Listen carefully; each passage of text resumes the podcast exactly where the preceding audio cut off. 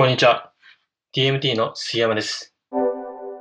日はですね、問診というテーマと、情報というテーマですね。中国って、えっ、と、新型コロナがあって、すぐにロックダウンしましたよね。で、まあその理由として、えっ、と、あの有名な武漢からね、新型コロナが発生したっていうところで、国を挙げてですね、武漢をまず中心としてロックダウンをさせてっていうところで始まったんですけども、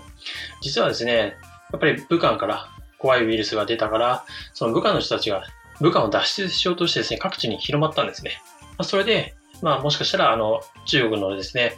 東の方にでもですね、あの、感染が広まったんじゃないかなと。じゃあですね、その封じ込めにですね、中国が何を使ったかっていうとですね、IT。IT なんですよね。じゃあ何をやったかっていうと、中国ってその IT 先進国って言われていて、あとは情報、個人の情報っていうものをすごい国が管理してる国なんですよね。まあ、超監視国とも呼ばれていて、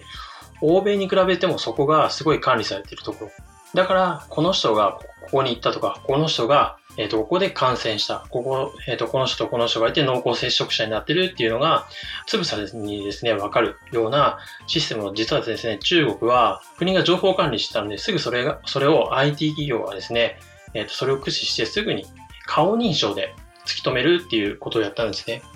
まあ、それもすごいなと思ったんですけども、その監視システムの何がすごいかって、1秒で特定しちゃうんですよ。1秒で10億人、10億億人か、10億億人の国民を1秒で監視できるっていうシステムを作ったんですね。まあ、日本じゃ考えられないことなんですけども、それがあって、実はに中国の、あ、あんだけ人口がいる中でコロナウイルスを防げたっていうところなんですけども、じゃあ、顔認証だけになったのかっていうと、実はですね、まあ今、あの、日本でも話題になっているマイカードですか？あれをですね、まあ全部、えっ、と、国が管理してるんですけども、その情報量がすごいんですよ。じゃあ何がその中に入っているかっていうとですね、もちろん、その人のですね、名前、まあ住所、まあそんなの当たり前なんですね。その他にですね、学歴、あと履歴書、SNS での友人関係とか、購買履歴、あとその人がルール違反を破ったか、犯罪歴、まあそういうことも入っているんですけども、あとですね、宗教。その人がどういう宗教に入っているかとか、支払い能力。まあお金でどのぐらいその人が物を買って、それをクレジットで買ってるのか、現金で買ってるのか、いろいろあると思うんですけども、それを一括あの払えるのかどうかのかっていうのを全部調査してるんですね。っていう情報があって、あと、どういったものを買ってるかっていうのも全部その中に入ってるんですね。なので、その人が、まあもちろん顔認証だけでもわかるんですけども、顔認証とその人がどういった行動を起こすかっていうのを中国は1秒でそういった情報を全部かき集めて一人の人を特定するっていうことをやってるんですよ。これは本当にすごいことで。で、今回のテーマなんですけど、じゃあ、皆さんね、いろいろと僕も含めなんですけど、患者さん見るときに、やっぱり問診って行うじゃないですか。今日のテーマは問診なんですけどね。あの、問診を行うと思うんですよ。で、問診やるときって、僕が昔やってたことって、病院でですね、A41 枚ぐらいの紙渡されるんですよ。で、それっていうのは、前のリハビリ職の人たちが、えっ、と、一生懸命作った、あとまとまった用紙があって、そこに名前とかですね、あとは、まあもちろん住所もあったり、あと性別があったり、利き手とかあったりとかするんですね。で、中に可動域、痛み、えっ、と、筋力、あと姿勢、えー痛みの部位とか、あと人体の図が書いてあって、そこになんかチェックつけてここが痛いとかね、なんか書いてくる。まあ、とにかくね、一般的な A4 用紙に書いてあることなんです。で、備考欄が一番下に設けられて、大体3行とか、そのぐらいの備考欄が A4 の紙で収まってると。それを書いてって、問診をやって、まあ、どんぐらいですかね。10分、早いと、下手すると5分で終わってしまうなんてこともあって、それぐらいいきなりね、リハビリスタートみたいなことをやってたんですね。で、今もそういうところって多分結構あると思うんです。いろんな病院、クリニックって。最初に問診、あの、ちょっと書いておいてくださいって書いて、自分書けると書いておいてくださいみたいな感じでやってね、こっちから問診、あ問診をし調査するんですけども、じゃあそれだけでね、その人の何がわかるのかってとこなんですね。僕が言いたいのはね。実際、その A4 用紙で得られたことっていうのは、なかなか少ない情報ですよね。まあ、もちろん、ちゃんとやってるってところももしかしたらあるかもしれませんけど、結構そういうところが多い。僕が、ね、あの皆さんにちょっとお尋ねしたいのが、問診でその人のどこまでを探っているかっていうことなんですね。目的です。その人の問診をやることの目的ですよね。そこをちょっと考えてほしいなと。僕がやってる問診っていうのは、その人のゴール設定までやるってことですね。ゴール設定。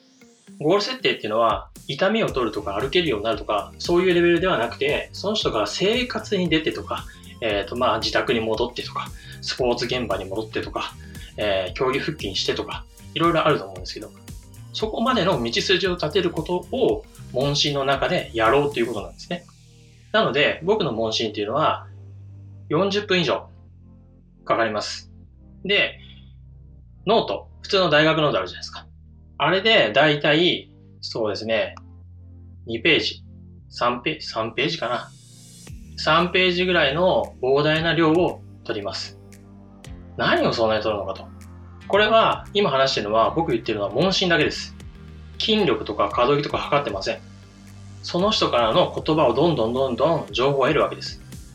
で、その情報からその人の本当の痛みだったりとか、なんで痛いのか、なんで痺れるのか、なんで動かないのか、なんで可動域がわかんないのかっていうのを探っていくわけです。言葉だけですよ。寝てもらって、膝の、膝が痛い人に膝を曲げてもらったりが、押してとか、圧痛所見とか、そういうのは全然調べないで、そこまでやります。なんでか、意外と、その人が持っている情報量っていうのは莫大にあるんですね。お医者さんと問診します。で、こっちで問診します。それだけでも十分じゃないか。実は違います。お医者さんがつけた、例えば疾患名で僕たちっていうのはかなりの情報量を得ると思っている人が大半かと思うんですけど、それはあくまでもそのお医者さんがつけた診断名。なので僕はまずは診断名は見ません。これ、独断の人怒られちゃうかもしれないけど、まずはそこを見ないです。なぜならば、その診断名に引っ張られちゃうから。だから、私はまずは問診で、えー、いろんなことを聞いて、この人が何で痛いのか、ね、何の理由で痛いのかっていうのを、えーと、調査するわけです。ポイントは全部で4つあります。何を聞くかっていうと、今の状態ですね。今の状態を聞いたり、次に経過を聞きます。経過っていうのは、今の経過、今の症状の痛みの経過ももちろんですけども、過去、ね、例えばその人が今日は膝が痛いっていう風に来ても、過去に腰が痛いとか首が痛くなったりとか、ね、捻挫したりとかっていうその話も聞いてきます。そういう情報経過、時間の時系列のところをちょっと聞きますね。3つ目が、じゃあその痛みは何で今起こっているのか、それをですね、うん、痛み続けている原因は何かっていうのを聞いていきます。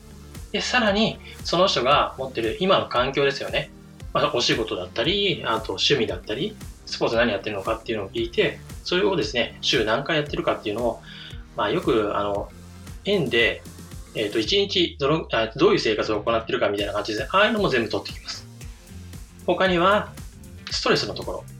この心の部分ですね。心の部分も僕はちゃんと聞いてきます。で、心の部分っていうのは、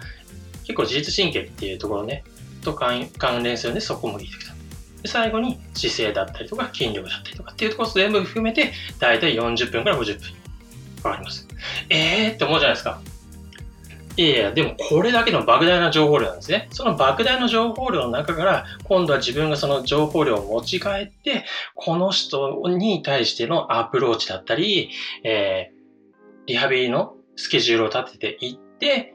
目標に向かってどのくらい時間かかるんだろうかなっていうのを逆算して、その人にまた話すっていうところまでをやるんですね。じゃあその日ね、何もね、施術だったりとかしなくていいのかっていうと、